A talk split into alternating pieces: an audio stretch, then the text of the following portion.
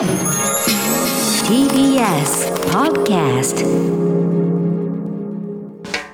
発信型ニュースプロジェクト。荻上チキ。セッション。野党4党内閣不信任案を共同提出。自民党は否決の構え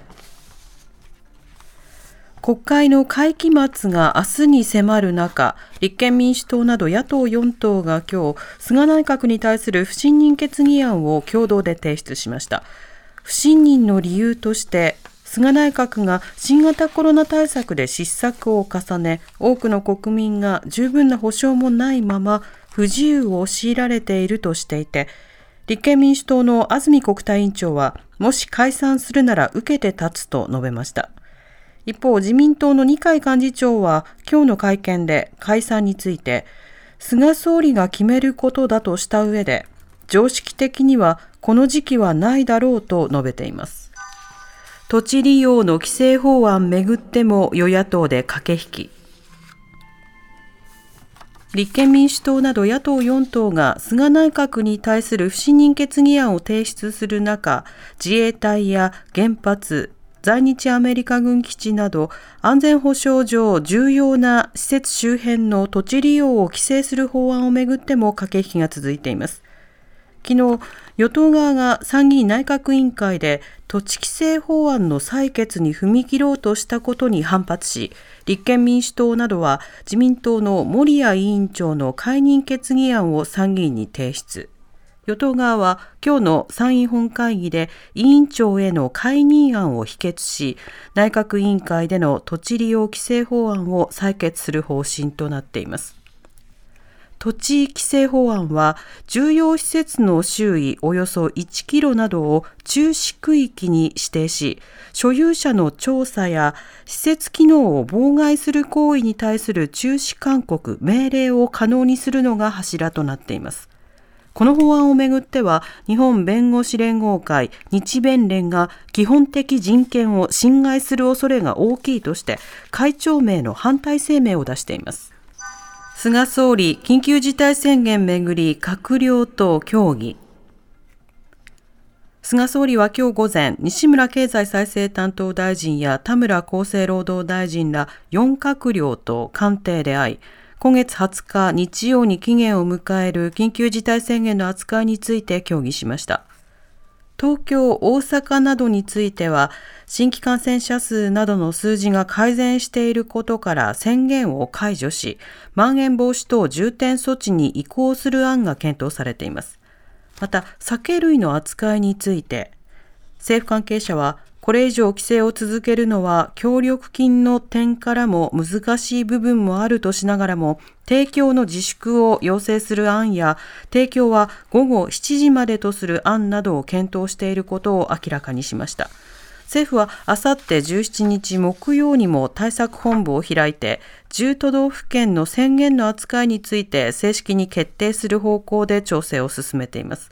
ただ、沖縄県では昨日夜、専門家会議が開かれ、依然、大流行の状況にあるとして、緊急事態宣言を来月4日まで2週間延長すべきという意見でまとまりました。また、田村厚労大臣は今朝の記者会見で、仮に宣言が解除されても、希望する国民へのワクチン接種が終わるまでは、引き続き一定の感染予防を要請する考えを示しました。一方、政府は自衛隊が運営する新型コロナワクチン大規模接種センターの対象者を全国の64歳以下に拡大する方針を固めました。今日決定し、あさってから実施される見通しです。複数の政府関係者によりますと、多くの予約枠に空きがあることから、接種券が届いた全国の18歳から64歳も新たな対象に加えるということです。そのような中、茂木外務大臣は記者会見で、ワクチンおよそ100万回分をベトナムに無償提供すると発表しました。また今後、ASEAN 諸国のインドネシア、タイ、フィリピン、マレーシアへも提供する方向だということです。みずほ銀行のシステム障害は根底に企業風土の問題、第三者委員会が報告書を公表。みずほ銀行で今年2月から3月にかけて ATM が使えなくなるなどのシステム障害が4回発生し5000件以上の通帳やカードが吸い込まれる事態となった問題で第三者委員会は今日根底に企業風土の問題があるなどとする調査報告書を公表しました。今回の報告書では危機事象に対応する組織力や IT システム統制力顧客目線に弱さがあったと指摘。その上で一連の障害の根底に有事に自分の責任問題となるリスクを避けるため積極的に声を上げることをためらいがちな企業風土があると結論付けています。これを受け、みずほは近日中に改善策を公表する方針です。中国とロシアに対抗する NATO 首脳会議で声明を採択。NATO 北大西洋条約機構は14日、ブリュッセル本部で開いた首脳会議で、中国とロシアに対抗するなどとした共同声明を採択しました。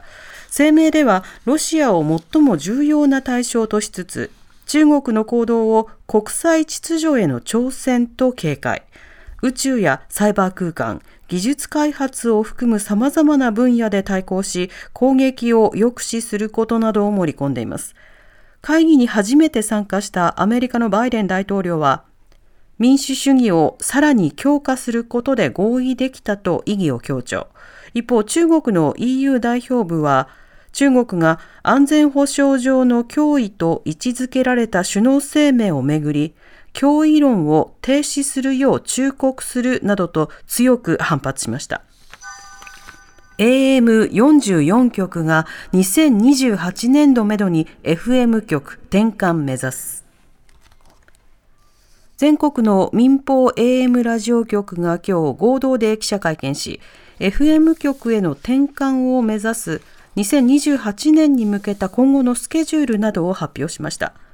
全国の AM ラジオ局は災害対策や難聴種対策のため FM でも同時放送を行っています。しかし放送設備の老朽化などを受けて AM、FM 両方の設備投資は経営面で厳しいことから2028年をめどに音質が良く障害物に強い FM への転換ができるよう総務省が制度づくりを進めています。会見では2023年から AM を停波して地域や聴取者への影響を図る実験を始める局が出ることなど今後のスケジュールが明らかになりました。TBS ラジオなどは早ければ2028年秋に AM を停波し FM への一本化を目指すとしています。おしまいに株価と為替の動きです。今日の東京株式市場日経平均株価は昨日に比べ279円ほど高い29,441円30銭で取引を終えました。一方、東京外国為替市場円相場午後4時現在1ドル110円9銭から10銭で取引されています。TBS ラディオ905-954発信型ニュースプロジェクトセッション